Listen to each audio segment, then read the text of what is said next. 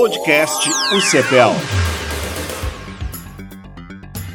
Bem-vindos e bem-vindas a mais uma quarta da extensão aqui da Universidade Católica de Pelotas, onde hoje o SEAC, o Centro de Apoio a Ações Coletivas, vai dialogar sobre regularização fundiária. Então, neste nosso bate-papo, que está sendo transmitido ao vivo através do YouTube da Universidade Católica de Pelotas, que posteriormente vai virar um podcast também liberado aí nas plataformas, o grupo que faz parte do SEAC, do Centro de Apoio a Ações Coletivas, vai conversar com Cássio Baumgarten, arquiteto e urbanista, oriundo aqui da Universidade Católica, atualmente arquiteto urbanista da Prefeitura Municipal de Pelotas e também mestrando em arquitetura e urbanismo pela Universidade Federal de Pelotas.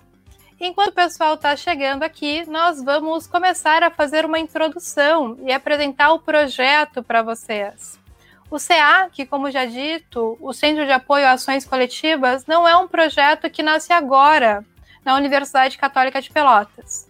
Ele é fruto de muito trabalho, um trabalho extensionista de professores vinculados ao curso de direito, professores que não estão mais na instituição hoje, mas é importante a gente mencionar que é fruto né, de uma preocupação coletiva que conglomera forças entre os acadêmicos e professores do direito, em especial quero saudar a professora Juliana Braga, que está acompanhando a nossa live, mas também que dialoga com professores de outro curso e, e discentes de outros cursos, tais como o serviço social e a arquitetura e urbanismo.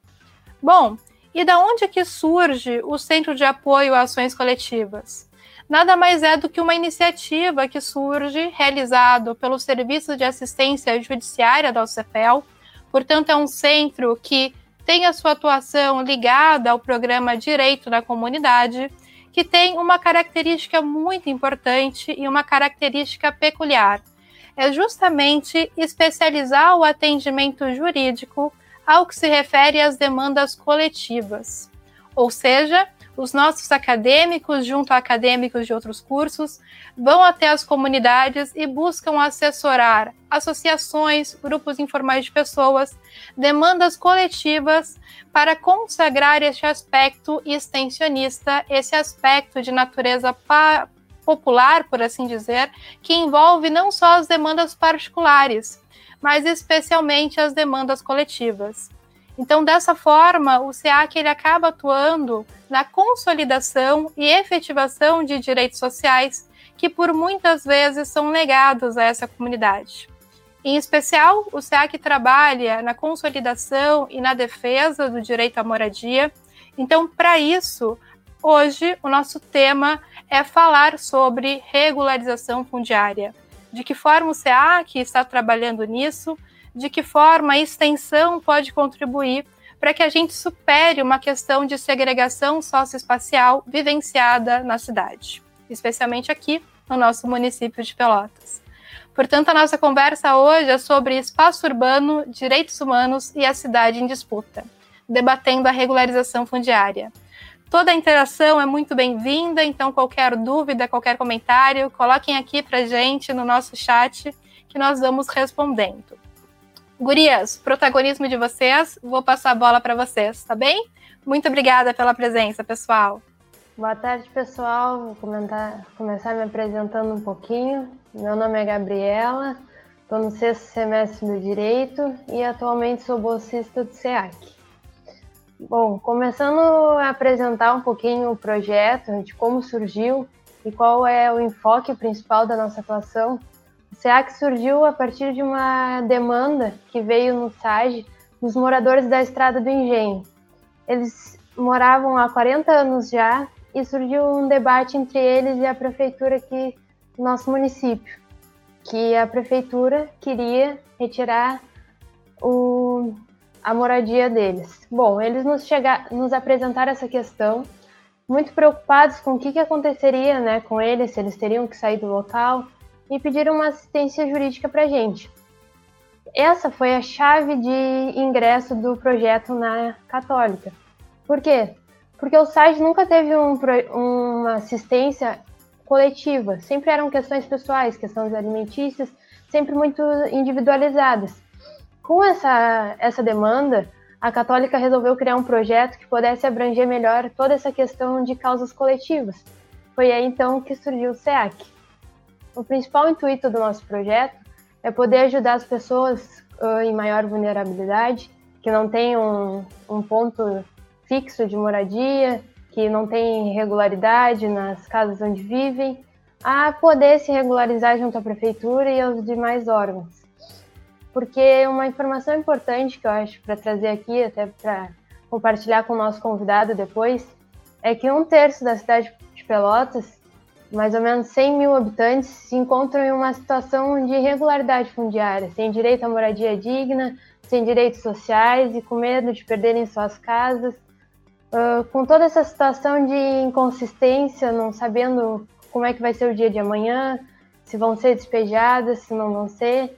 E esse é o intuito do nosso projeto: ir até a comunidade e poder prestar esse auxílio, passar um pouco de segurança para eles e tentar assegurar um pouco dessa moradia digna, que é um direito constitucional, mas que infelizmente hoje em dia aqui na cidade não vem sendo muito muito fixo, né? Bom, vou passar a bola para a Isa agora, né? para ela falar um pouquinho sobre melhor sobre essa questão da regularização fundiária. Bom, gente, boa noite a todo mundo que está nos assistindo, em especial a Prof. Ju, saudades. uh, bom, quando a gente fala em regularização fundiária, uh, a gente tem que lembrar primeiramente que, como a Gabi acabou de falar, ela vem expressa na nossa Constituição e ela está prevista no artigo 6 certo? O direito à moradia, ele é um direito social. Uh, e quando a gente fala em regularização fundiária, a gente precisa pensar que ela é uma expressão desse direito social à moradia, sendo que, portanto, uh, para que esse direito seja efetivado, seja concretizado, uh, precisa da atividade do Estado. O Estado precisa agir ali para que para que tudo dê certo. Uh, nós podemos falar também do conceito de regularização fundiária, e é importante salientar que ele não é um conceito de responsabilidade de um órgão só, de uma instituição só. Ele é uma medida que integra várias disciplinas. Integra uh, o urbanismo, a questão ambiental, a questão social, o direito, então, quando a gente fala de, de regularização fundiária, a gente tem que pensar que o processo é desenvolvido por uma equipe multidisciplinar. Nós precisamos do urbanista, nós precisamos do advogado, nós precisamos muitas vezes do assistente social. E dessa forma, a gente busca, uh, precisa se buscar envolver toda a população nesse processo. Uh, a lei que regulamenta atualmente é a Lei 13.465 de 2017. É uma lei que veio e renovou a lei antiga, que era a 11.977. E é isso. Agora também falando de uma outra parte muito importante, que é a questão do Estatuto da Cidade, que eu acho que muita gente acredito que não, sa não sabia que ele existia, mas ele é algo muito importante e ele precisa tá muito presente, essa política urbana, ela precisa estar tá muito presente no nosso dia a dia. Bom, uh, o crescimento desordenado das cidades e a divisão, a divisão inadequada da terra foi o que fez surgir o Estatuto da Cidade, que é a Lei Federal número 10.257 de 2001. Esse estatuto, ele estabelece diretrizes para a política urbana no Brasil. Então, como a gente está falando aqui da moradia, da regularização e tal, é importante frisar que no artigo 2 dessa lei tá, tá elencado ali alguns requisitos necessários para a execução dessa política pública. E um deles é a moradia. Então, por isso que é tão importante a gente debater sobre esse assunto. E agora eu vou passar a palavra para minha colega Letícia. Meu nome é Letícia, atualmente sou bolsista do SEAC, Uh, eu e as meninas entramos todas juntas, somos todas novas já na, nessa questão, né? Cada dia uma aprendizagem, uma aprendizagem diferente para nós. Uh, eu gostaria de de complementar o que as gurias falaram, né? Acredito que a Isa falou muito bem, assim, a questão que eu iria tratar também, como nós estamos sempre juntas. Uh, queria frisar que eu estou no nono semestre, estou quase no final do curso. Uh, essa questão é uma questão muito importante para nós e decorrência dessas demandas que tem, que envolve arquitetura, que envolve uh, as questões ambientais, envolve nós da área jurídica também, essa questão uh, nos trouxe, nos remeteu a, a um, um, bem maior que seria a, o projeto de extensão. E o projeto de extensão para nós, estudantes, para nós acadêmicos do direito também, ele nos remete a nós ter um contato direto com a comunidade, ver o que está acontecendo, ver o que nós conseguimos fazer, o que nós podemos fazer para a comunidade. Por quê? Porque muitas vezes a gente conversa ou agora até mesmo pela questão da pandemia, a gente não consegue ter um contato pessoal, né? Não consegue ir até o local para conversar, para ver o que está acontecendo. E às vezes a, pessoa precisa dessa segurança, precisa nos ver, e nós precisamos ter essa questão de conversar com, com o outro lado, conversar com a comunidade, dar essa segurança a ela. Não só nós, como os assistentes sociais, que têm que fazer essas visitas também, que é um, é um conjunto né, de pessoas, é um conjunto de, de órgãos todos juntos pra, pela mesma causa. Tudo bem. Então as gurias fizeram uma introdução acerca de onde que surge o Centro de Apoio a Ações Coletivas, que vem dessa demanda, né, especialmente sobre a comunidade do Engenho, onde a UCPEL acompanhou as tratativas com o município de Pelotas, com o poder público, junto a outros cursos, especialmente o serviço social e a arquitetura entendendo que a regularização fundiária ela precisa ser efetivada para superar uma dicotomia que se tem entre uma cidade que é dita como legal porque é regularizada, com investimento em serviços públicos, e uma cidade que fica às margens, que fica à periferia e que por muitas vezes é negligenciada ao que se refere à aplicação de serviços públicos. Então, hoje, para fazer essa conversa com a gente, chama a compor a nossa mesa o Cássius. O Cássius é arquiteto e urbanista, formado pela Universidade Católica de Pelotas, é mestrando também do Progral, que é o Programa de Arquitetura e Urbanismo da UFPEL, e trabalha na linha de pesquisa em percepção e análise do ambiente pelo usuário com o tema da regularização fundiária em Pelotas. Eu não posso deixar de frisar que o Cássio é um amigo muito querido, o Cássio é um exemplo da regularização fundiária e foi meu chefe. Então eu faço sempre questão de ressaltar isso, porque o que eu aprendi em regularização fundiária eu aprendi com ele. Então, Cássio, seja bem-vindo.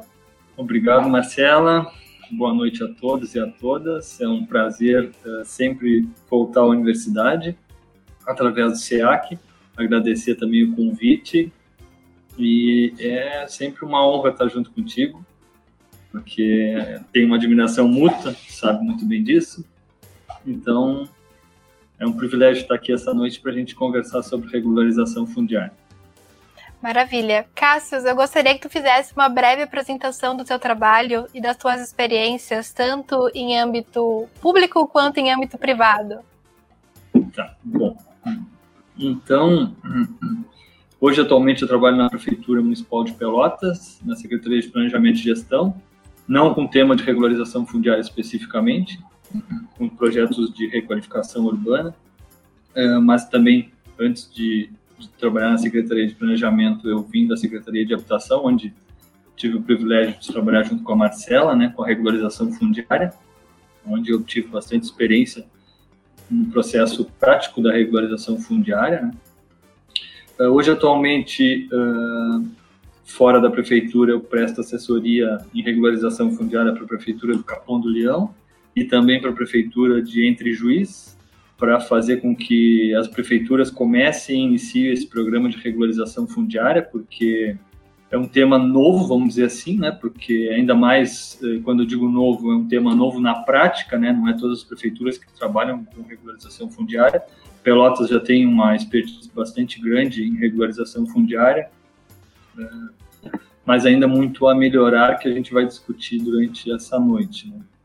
E também trabalho com, na verdade, uh, o meu trabalho como arquiteto urbanista sempre foi pautado pelo direito à moradia adequada, né? Os seus sete elementos que compõem esse esse direito e traduz o que é uma moradia adequada. Né?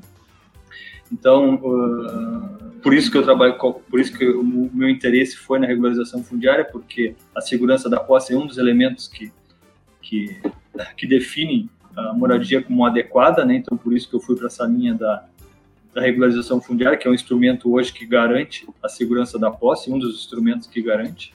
Mas também trabalho com produção de moradias de custo acessível, né? Então, toda a minha vida profissional e acadêmica sempre foi voltada a trabalhar nesses sete elementos que definem o que é uma moradia adequada. Então, a minha experiência sempre está em torno dessa de, definição de moradia adequada. Uh, infraestrutura urbana, estou tendo essa experiência agora na Secretaria de Planejamento. Né? Uh, o que norteia a minha vida profissional é o direito à moradia adequada e seus sete elementos que a definem. Né? Bom, abrindo essa a questão do bate-papo, né, de perguntas, uh, primeiramente te agradeço pela disponibilidade de estar aqui conosco, poder compartilhar um pouquinho da tua experiência, um pouco mais da prática e o teu lado por parte da prefeitura também. Uh, voltando um pouquinho só sobre os projetos de extensão, uh, a gente gostaria de saber se tu participou de algum projeto quando estava na faculdade e qual foi a importância disso para a tua carreira profissional, as experiências, saber um pouquinho disso. Bom, eu participei da, da extensão na arquitetura, né, que é a extensão Habitat Social, uh, que foi no sexto semestre, bem no, no meio da minha graduação, vamos dizer assim, né, e eu sempre digo que a extensão foi um divisor de águas, né, porque teve um aspecto muito positivo e também impactante, porque foi através da, da extensão e da prática da extensão, né, que a extensão na Universidade Católica, ela proporciona aos alunos a prática profissional, né? Tira os acadêmicos desse universo acadêmico, vamos dizer assim, né, da sala de aula, das disciplinas convencionais e coloca na prática da cidade. Uh, então foi bem impactante para mim porque a partir da minha experiência na extensão que eu que eu comecei a ver o meu papel social como arquiteto e até uh, me fez refletir em relação qual seria a minha função, né, como arquiteto perante a sociedade e a minha atuação. Né? Então foi através da extensão que, que ficou bem claro para mim qual seria meu meu caminho como arquiteto urbanista. Assim. Então a extensão para mim, como eu disse, foi um divisor de águas porque eh, a partir dali eu comecei a ter outras percepções em relação à própria arquitetura e urbanismo e à minha atuação.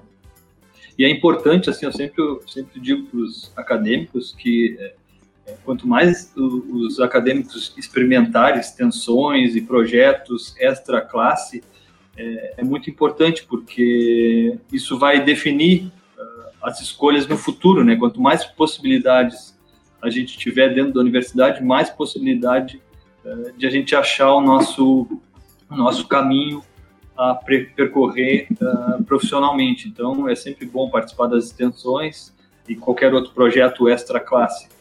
E a Universidade, a Universidade Católica de Pelotas tem, tem esse diferencial, né, de ser uma universidade comunitária e ter várias extensões, né, diferentemente outras universidades.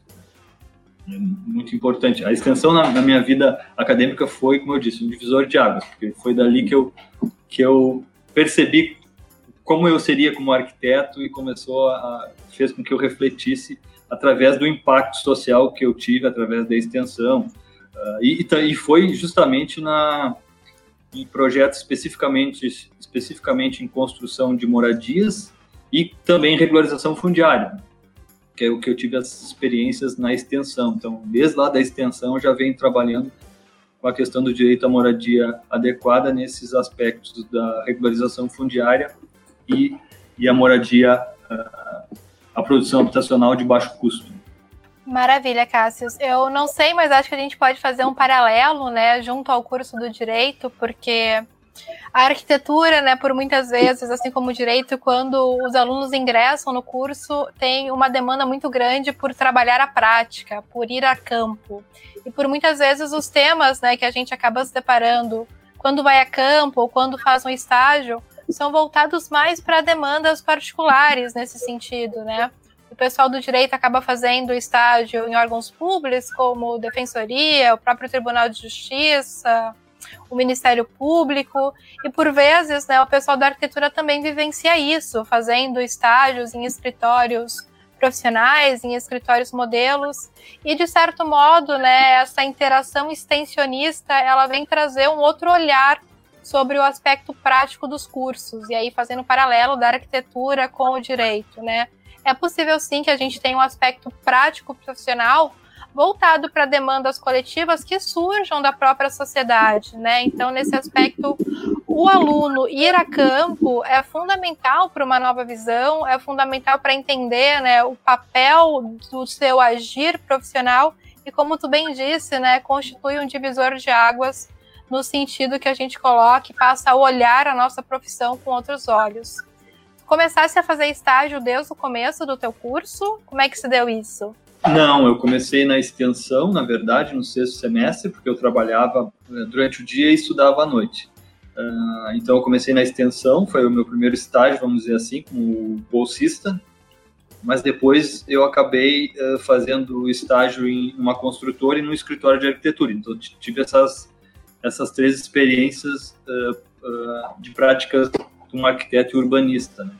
Mas sem sombra de dúvidas a extensão foi a que mais me impactou e a mais e a, a que mais me trouxe me trouxe benefícios em relação à, à profissão de arquiteto e urbanista. A que mais me fez refletir também. Então Cássio dando continuidade ao a nossa conversa eu queria saber quais são os trabalhos que tu desenvolve no setor de regularização na prefeitura e como é que se dão esses trabalhos na sociedade? Bom, quando eu trabalhava na Secretaria de Habitação e Regularização Fundiária, junto com a professora Marcela, a gente iniciou um processo uh, do programa de regularização fundiária em Pelotas, que, que, teve início lá em 2014, que é o programa Realizando Sonhos, né? Então foi Pelotas não tinha um programa até então de regularização fundiária, tinha algumas ações isoladas de processo de regularização fundiária, mas o programa que, que existe até hoje se iniciou lá em 2014. Então, a minha, a minha experiência foi a partir desse, desse, dessa implantação desse programa. Né? Apesar de eu ter já uma experiência na extensão, uh, com processo de regularização fundiária, em 2013, na verdade, eu comecei a trabalhar na prefeitura em 2014. Então, desde lá, eu tive uh, a prática do processo de regularização fundiária que é um processo que a gente vai ver mais adiante, que depois uh, tem alguma, alguns apontamentos a fazer, uh, que esse processo se dá até hoje, né? Hoje Pelotas já regularizou uh, mais de cerca de 8 mil lotes até então, até o fim de 2020 vai se dar esse número aproximadamente, então é um processo de regularização fundiária bem robusto em relação a números e processos de regularização fundiária que se deu desde 2014. Então, aí vem a minha experiência na prática do processo de regularização fundiária. E eu saí da, da Secretaria de Habitação em 2016, final de 2016, né? Uh, e fui para a Secretaria de Planejamento e Gestão não trabalhar mais com regularização fundiária dentro da prefeitura. Mas isso foi muito bom porque me tirou desse processo de regularização fundiária e me fez com que, fez com que eu tivesse outro olhar do, desse processo que Pelotas está praticando desde 2014, né, de regularização fundiária. Isso me, me trouxe muitos benefícios, assim, porque eu consegui enxergar a regularização fundiária, vamos dizer assim, de, de fora desse processo, né, consigo criticar esse processo, vamos dizer assim, agora, né, e, e, e achar vários problemas que esse processo tem, né, e até algumas soluções para melhorar esse processo de regularização fundiária. Porque quando está dentro, dentro desse processo de regularização fundiária, tu fica um pouco, vamos dizer assim, cego, né? Porque tu está participando dele, não consegue ver algumas situações que estão ocorrendo ao final, da, durante esse processo de regulação fundiária e o final com seus resultados que deveriam proporcionar esse processo de regularização fundiária concluído, né? Então, a minha experiência vem de, dessa prática na prefeitura. Depois eu continuei trabalhando não com a prefeitura, mas prestando assessoria para a prefeitura do Capão do Leão e também agora para a prefeitura de Entre Juiz, que são cidades pequenas, né? São cidades muito mais, uh, vamos dizer assim, com muito mais dificuldades que Pelotas, né?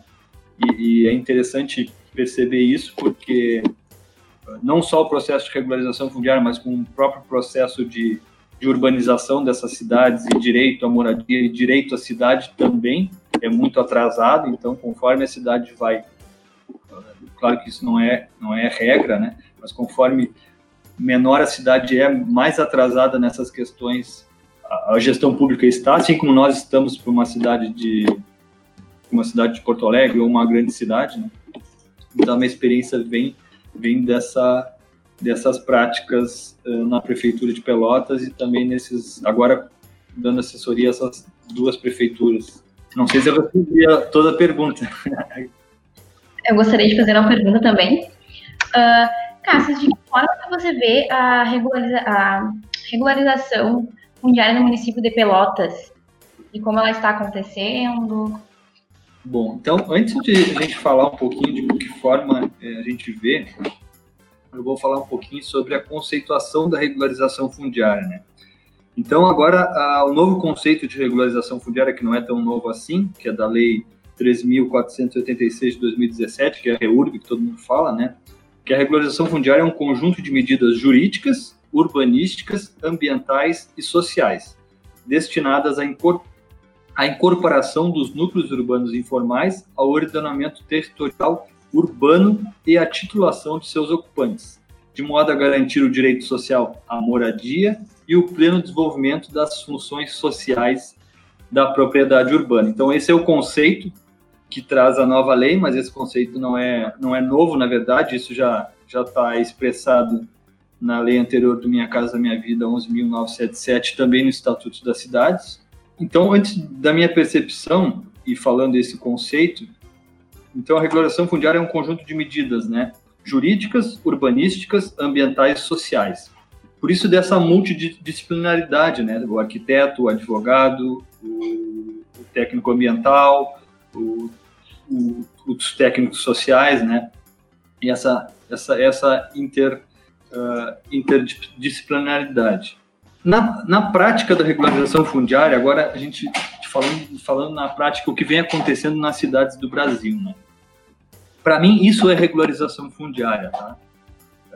É atender todas essas medidas, tanto jurídica, urbanística, ambiental e social. Fora isso, para mim, não é regularização fundiária. Então, esse processo pode, a gente pode chamar de qualquer outra coisa, mas não regularização fundiária, porque não se não atende todas essas medidas. Pelotas ah, assim como algumas cidades, ah, a maioria das cidades do Brasil, vem praticando ah, a regularização fundiária, vamos dizer assim, que eu não gosto de chamar de regularização fundiária, mas vem atendendo somente o elemento jurídico. Né? Ela não, não atende o elemento urbanístico, ela não atende o elemento ambiental e ela não atende o, ambiente, o, o elemento social. Então, para mim, isso não é regularização fundiária. A gente pode chamar de qualquer outra coisa, mas não é o processo de regularização fundiária que que deve que deveria ter, né? Isso é um desafio porque esse conceito de regularização fundiária ele está um pouco distorcido. A gente tem esse desafio de, de construir esse, esse conceito e mudar, né? Na verdade, eh, essa prática de regularização fundiária que as gestões públicas se apropriaram e fazem, eh, dizem que fazem a regularização fundiária atendendo só o elemento jurídico, né? Então, Pelotas, eh, como algumas cidades da região, vem trabalhando só esse elemento jurídico que é garantir, na verdade, a segurança da posse, né, através de uma escritura, através da, de qualquer outro instrumento, uma concessão real de uso ou qualquer outro tipo de instrumento. Então, os processos uh, de regularização fundiária na prática que vem acontecendo vem trabalhando só o, o elemento jurídico uh, desse conceito de regularização fundiária. Então, por isso que para mim isso não para mim isso não eu não, não, consigo entender isso como um processo de regularização fundiária porque ele não completa esse conjunto de medidas, né? Porque esse conjunto de medidas uh, que vai dar o, vai garantir o direito à moradia adequada para essas pessoas, né? Porque a regularização fundiária só existe na verdade uh, para garantir o direito à moradia adequada, né? Porque se, se o direito à moradia adequada fosse garantido assim como diz a nossa Constituição, não precisaria de um processo de regularização fundiária, né? Então é meio, não é lógico isso, a gente ter um direito à moradia adequada, que ele não é cumprido, depois a gente faz uma legislação para fazer um processo de regularização fundiária, que é para garantir o direito à moradia adequada, e esse processo de regulação fundiária não garante o direito à moradia adequada, só trabalha o elemento jurídico. Então, é, é, é confuso isso, né?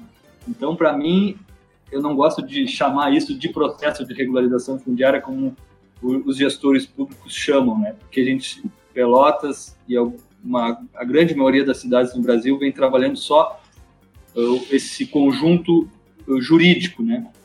É, que, que, a legislação, é, é, é, bom dizer isso, que a legislação, na verdade, ela direciona, ela é bem robusta para resolver essa, essa, essa questão jurídica, mas ela não é, ela deixa a desejar essa questão para resolver as questões dos elementos urbanísticos, ambientais e sociais. Né? A própria legislação ela já meio que direciona para resolver a questão jurídica e, e deixa meio que para cada gestor público e para cada arquiteto e urbanista ou a equipe que está fazendo o processo de regulação fundiária decidir se vai resolver os outros elementos ou não, né? Então é isso. Tanto Pelotas como, como algumas cidades uh, a grande maioria das cidades do Brasil vem praticando o processo de regularização fundiária, mas tratando só o elemento jurídico e não cumprindo com a sua com a função da regularização fundiária, que é garantir o direito à moradia adequada uh, às pessoas. Né? Cássius, é fundamental que você tenha colocado, né, este ponto justamente por isso, né? Eu acho que esse é um desafio para os acadêmicos do direito, esse é um desafio para os profissionais da área do direito, entender que as demandas fundiárias que surgem, elas não podem ser resumidas à questão de um título de propriedade. E aí a gente coloca isso, né, porque fazendo uma análise histórica e sociológica do processo de urbanização que o Brasil vivenciou, né, e Pelotas reflete isso, São Paulo reflete isso, Porto Alegre reflete isso, e Juí, que é um município também um pouquinho menor, reflete isso, é de uma segregação socioespacial. Quando a gente vai construindo ordenamentos jurídicos, né, sempre colocando a propriedade como algo superior à posse, negando a segurança jurídica da posse, que inclusive é o teu tema de, de mestrado, né? Então, isso é muito importante para que o profissional da área do direito, para o acadêmico da área do direito, né, perceber que por si só, um processo onde se conceda um título de propriedade não dá conta, né, de superar essa segregação sociossocial e por vezes não dá conta de fazer com que esse sujeito, de fazer com que essas comunidades passem a ser inseridas e reconhecidas dentro do espaço urbano. Então, acho que isso é fundamental. Por quê? Porque as demandas que chegam né, de forma individual até o SAD, por muitas vezes elas pleiteiam uma ação de uso capião. E a ação de uso capião, a gente não pode fazer sobre terras públicas, a gente só consegue uso capir terras particulares. Então, nesse sentido, a regularização fundiária ela precisa ser entendida, assim como outros instrumentos né, jurídicos, como uma possibilidade em regularizar não só a forma jurídica, mas regularizar de forma plena, superando essa dicotomia, superando essa segregação socioespacial, para que se possa né, promover o reconhecimento das comunidades como proprietárias a fim de garantir essa segurança jurídica que elas vão ficar naquela localidade onde elas desenvolvem relações, mas para além disso, que o poder público poderá investir, poderá prover melhores condições de moradia, de habitabilidade para essas comunidades. Então, agora é a minha vez da pergunta. Eu queria que tu contasse um pouquinho como é que surge, né? Quem é que pleiteia a regularização fundiária? Se é só o poder público que pode fazer isso, ou se as comunidades podem se organizar e demandar né, do poder público, das universidades, essa assessoria? Ótima pergunta, Marcelo. Não, hoje, hoje em dia, eu tenho uma experiência pelo Capão do Leão, que eu posso falar. Hoje em dia, as comunidades podem se organizar e, e, e preitear o, o, o processo de regularização fundiária. Né? Então, a gente trabalhou até junto, eu e a Marcela, numa, numa área do Capão do Leão, que é o sítio São Marcos, né, onde a comunidade se organizou, contratou uma empresa para fazer o processo de regularização fundiária e entrou com o processo de regularização fundiária via mora legal.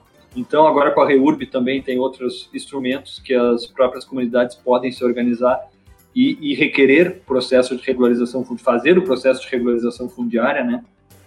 Mas uh, nessa modalidade ela fica muito difícil de a gente conseguir atender aqueles outros elementos urbanísticos, ambientais e sociais, né? Porque esses elementos, uh, uh, a gestão pública tem mais possibilidade de atender esses elementos, essas intervenções urbanas, ambientais e sociais, né? A, a comunidade organizada uh, fica mais difícil, né? Mas ela, ela pode requerer uh, o processo de regularização fundiária. Né? E eu quero deixar também bem claro, assim, porque vendo a minha fala, alguém pode perguntar, tá, Cássio, então a gente não vai fazer mais processo de regularização fundiária.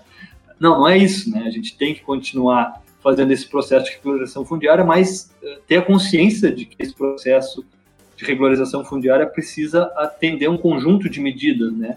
Uh, que é o urbanístico, ambiental e social, não simplesmente o jurídico, né? Porque bem, uh, como bem a Marcela falou, quando a gente faz o processo de regularização fundiária só focando no elemento jurídico, por exemplo, de um assentamento irregular, visando essa questão de simplesmente de propriedade, né? Porque na verdade o processo de regularização fundiária não tem a ver com propriedade, tem a ver com a segurança jurídica. E a segurança jurídica tem vários instrumentos para garantir essa segurança jurídica. Quando a gente faz um processo e o que as prefeituras vêm fazendo esse processo de regularização fundiária, ah, por exemplo, aqui vamos pegar a minha meu estudo de caso que é o Dunas aqui em Pelotas, né, que é uma área é, que foi regularizado em 2014, e o Dunas hoje tem 2.557 lotes, se eu não me engano.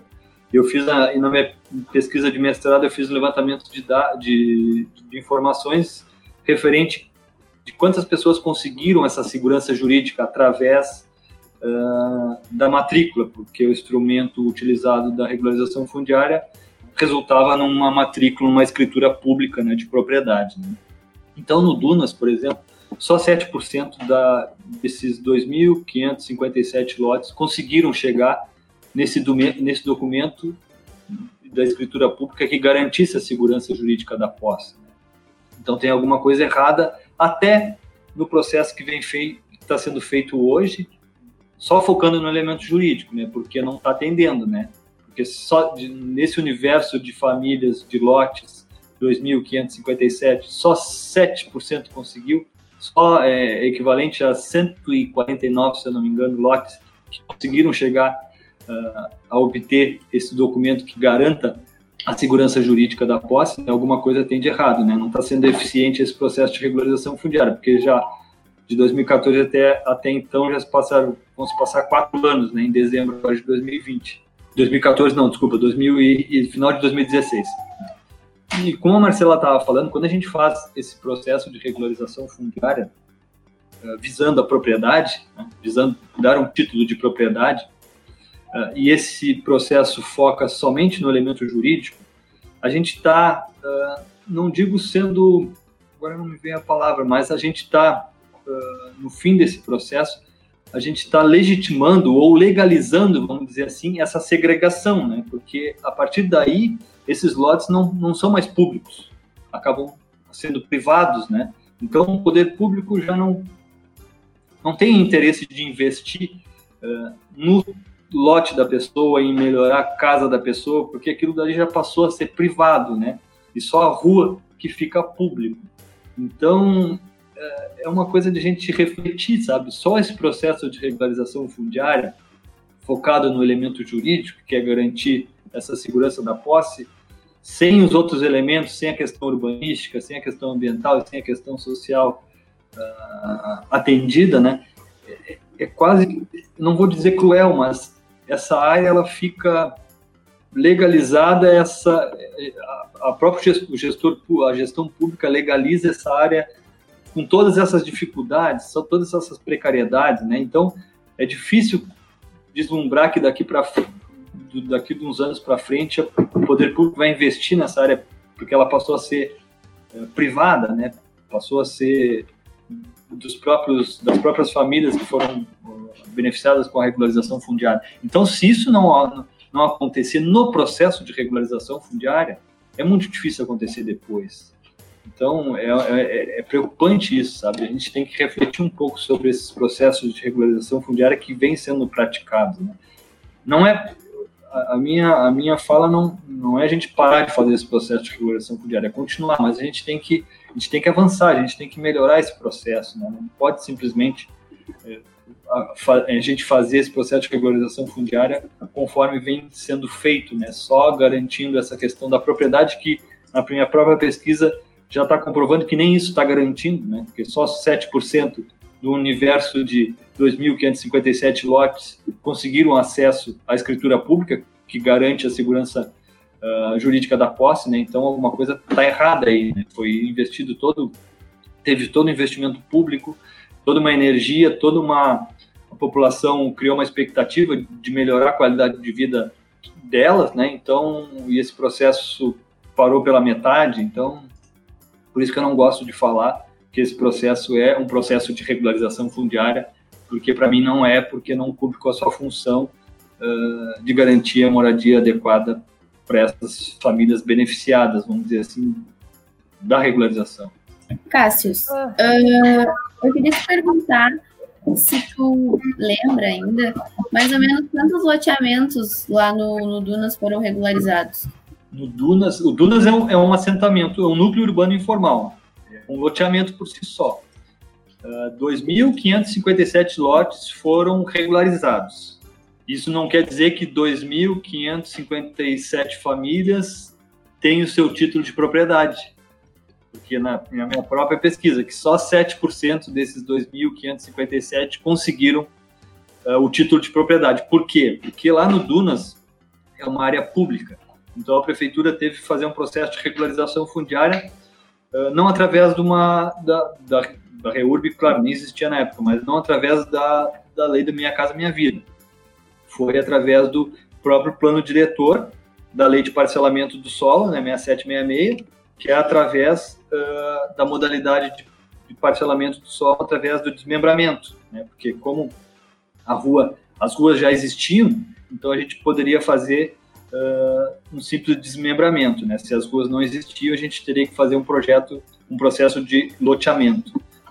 Então, uh, através da escolha desse processo, que a prefeitura escolheu, escolheu esse processo de regularização fundiária através do nosso plano diretor e da lei 6766, uh, então a prefeitura fez o processo de regularização fundiária e no fim desse processo de regularização fundiária, a prefeitura teve que vender esses terrenos para as famílias que estavam ali morando porque a prefeitura não pode abrir mão de receita, né? Então a prefeitura teve que vender. E na época foi se, se criou uma lei, a Marcela, a professora Marcela participou desse processo dessa criação dessa lei, né? então uh, estipulou um valor para a venda desses terrenos oriundos de regularização fundiária na época que foi 4 RMs, né? que é a unidade de referência do município, que é em torno de 110 reais mais ou menos.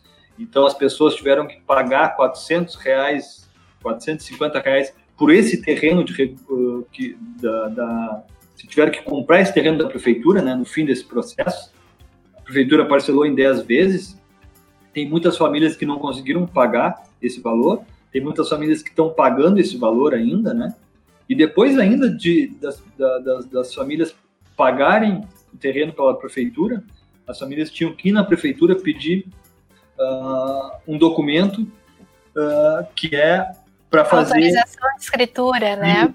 Que é um documento de autorização de escritura que é para fazer a transferência, tirar do nome da prefeitura aquela propriedade né, e passar para os seus nomes, né? Então, essa transferência se dá no cartório, né, de tirar do nome da prefeitura e botar o nome do, em nome do Cassius, por exemplo. Isso tem que pagar.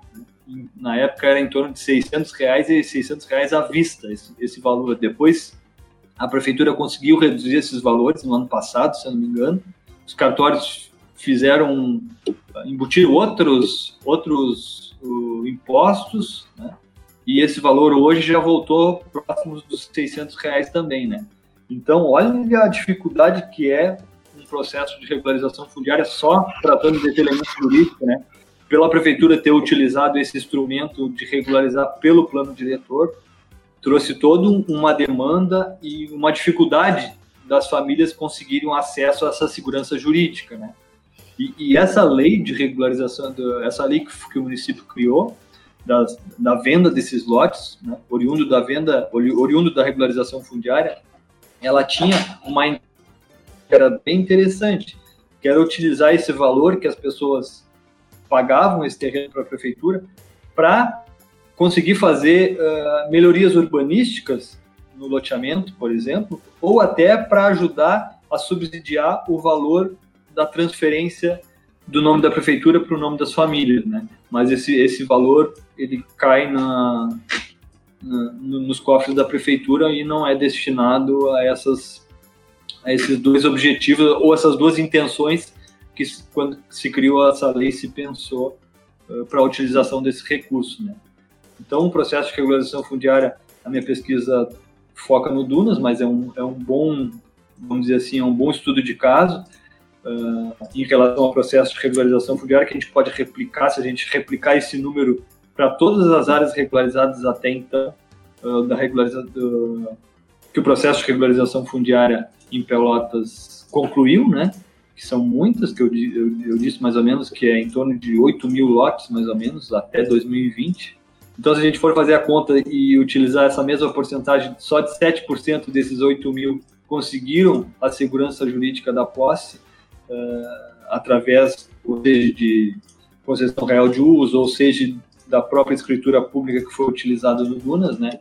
É um número bem baixo e que a gente tem que refletir sobre esse processo de regularização fundiária, se vale a pena a gente fazer esse processo, gastar toda essa energia para fazer esse processo de regularização fundiária, porque ela deveria garantir o direito à moradia adequada, não está garantindo o direito à moradia adequada, porque ela foca só no elemento jurídico, e também não está garantindo o elemento jurídico que é a segurança da posse. Né? Então, é um esforço tremendo, uh, mexe com a vida das pessoas, com a expectativa das pessoas, e essa expectativa não está sendo uh, atingida. Né? Então, a gente tem que repensar, então, por isso que é bom, quanto mais espaço para a gente falar sobre a regularização fundiária, a atuação de vocês também é muito importante. Talvez hoje vocês trabalham com processo de regularização fundiária, tem extensão também da, da arquitetura, que também está tá trabalhando com processo de regularização fundiária lá no Capão do Leão, através de mim, até que, que eu levei a extensão para lá, fiz um convite para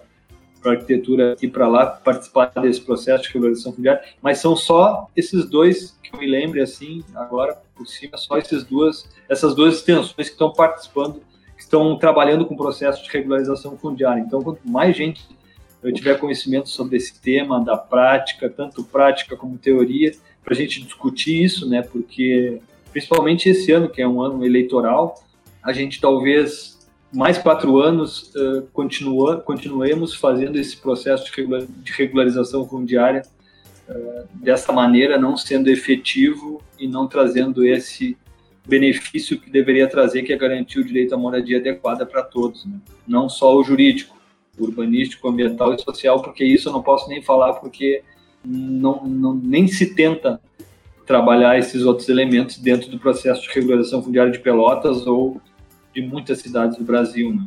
E como é que esse processo de regularização ele pode contribuir para diminuir o déficit habitacional que a gente tem aqui na cidade?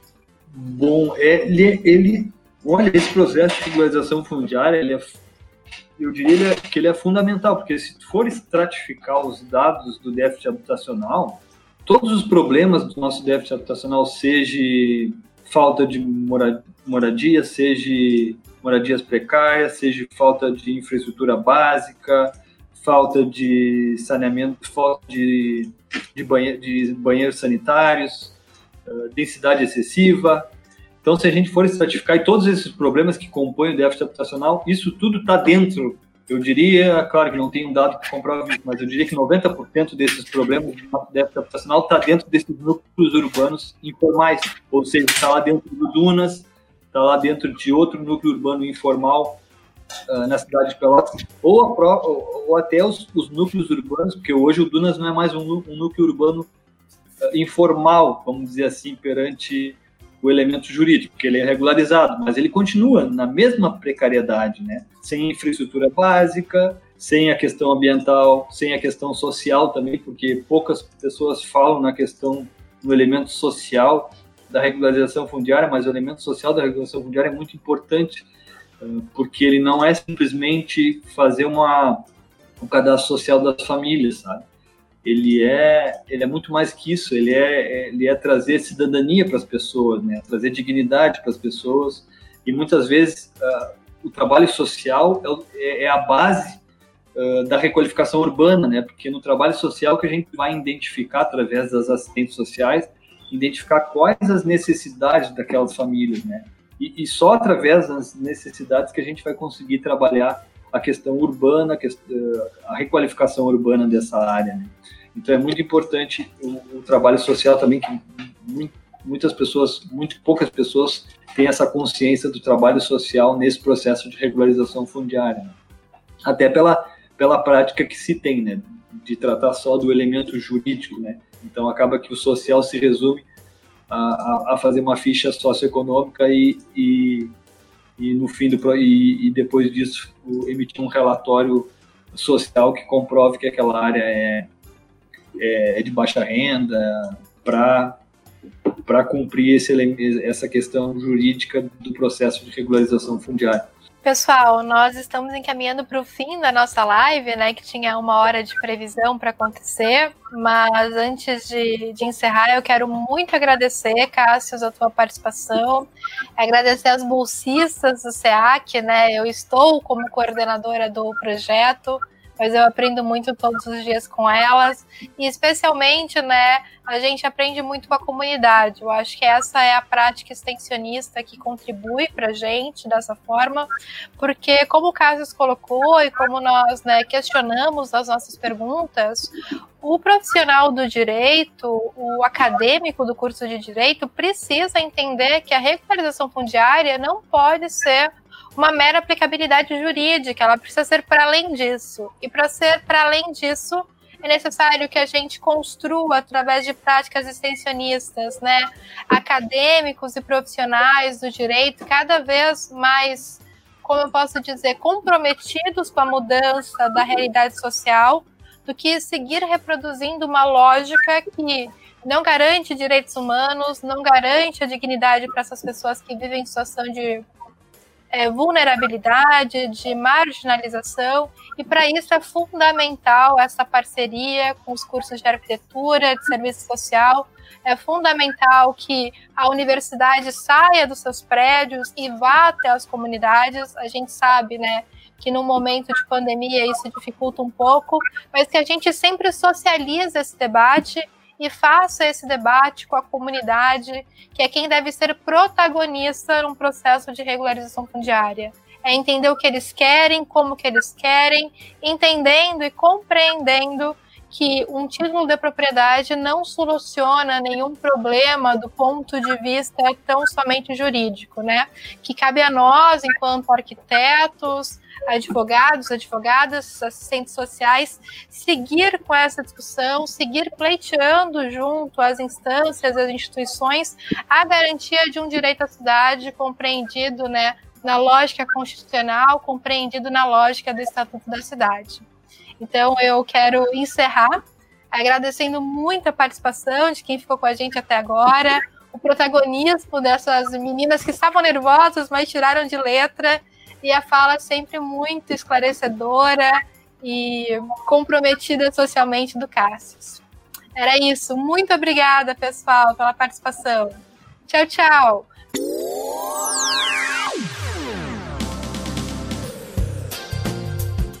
Este foi mais um podcast O CEPEL. Olhe ao seu redor, nossa história está em toda parte. Universidade Católica de Pelotas, 60 anos.